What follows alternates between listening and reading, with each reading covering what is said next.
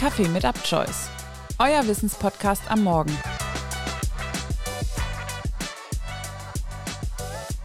Herzlich willkommen zur ersten Mittwochsfolge von Kaffee mit UpChoice. Mein Name ist Saskia und mittwochs geht es hier ab sofort um die Themen Natur und Nachhaltigkeit. Da dies gerade in den aktuellen Zeiten sehr wichtige und präsente Themen sind, ist es uns ein Anliegen, dem Ganzen hier einen Platz zu geben und euch mittwochs in diesem Bereich zu informieren und zu unterhalten. Heute habe ich erst einmal einige interessante Facts und Ländervergleiche für euch aus dem Bereich Nachhaltigkeit. Aber vielleicht zum Start, was ist eigentlich Nachhaltigkeit?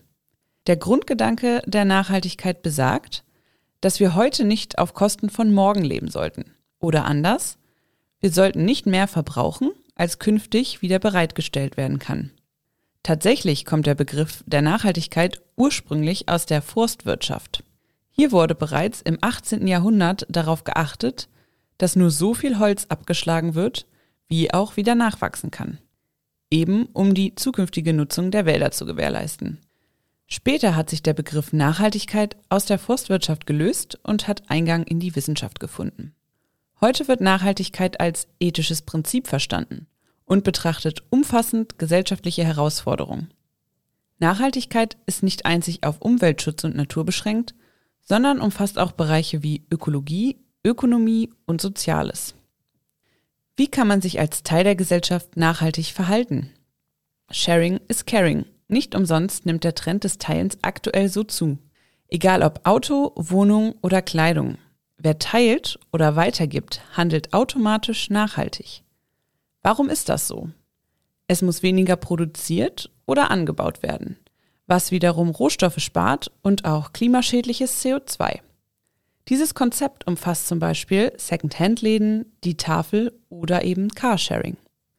Wusstet ihr, welches Land das nachhaltigste auf der Welt ist? Laut dem EPI, dem Environmental Performance Index, von 2022 ist Dänemark das nachhaltigste Land der Welt und das sogar bereits das zweite Jahr in Folge. Der Index wird von den US-Universitäten Yale und Columbia erstellt und analysiert eine Vielzahl von Parametern, gegliedert in drei zentrale Bereiche. Vitalität der Ökosysteme, Gesundheit und Klimapolitik. Dabei schnitt Dänemark besonders gut in den Bereichen Klimapolitik und nachhaltige Landwirtschaft ab. Ebenfalls unter den fünf nachhaltigsten Ländern Großbritannien, Finnland, Malta und auch Schweden. Deutschland landete auf Platz 13. Den letzten Platz belegte Indien direkt nach Vietnam, Bangladesch und Pakistan.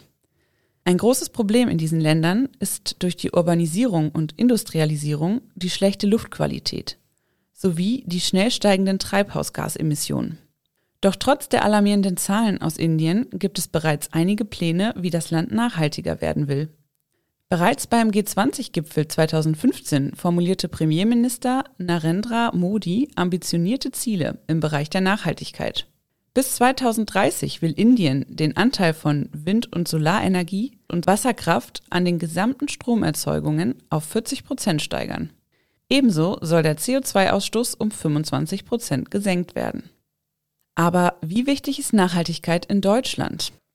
Laut Global Sustainability Study 2022 ist für 95 Prozent der Verbraucher in Deutschland Nachhaltigkeit als Kaufkriterium von Produkten und Dienstleistungen mindestens genauso hoch oder wichtiger als noch im Jahr 2021. Wichtig ist aber auch hier nochmal anzumerken, dass manche Bereiche unseres Verhaltens viel größere Auswirkungen haben als andere. Im Bereich des privaten CO2-Ausstoßes spielen beispielsweise Fernreisen mit dem Flugzeug eine große Rolle. Genauso wie die Größe der Wohnung und deren Wärmedämmung. Aufgrund der Komplexität des Themas Nachhaltigkeit und Klimaschutz ist es für viele schwer einzuschätzen, welche Handlungen im Alltag welche konkreten Folgen haben. Zur Unterstützung gibt es hier einige Apps, welche Tipps geben, worauf man achten sollte. Wie nachhaltig schätzt ihr euer Handeln im Alltag ein?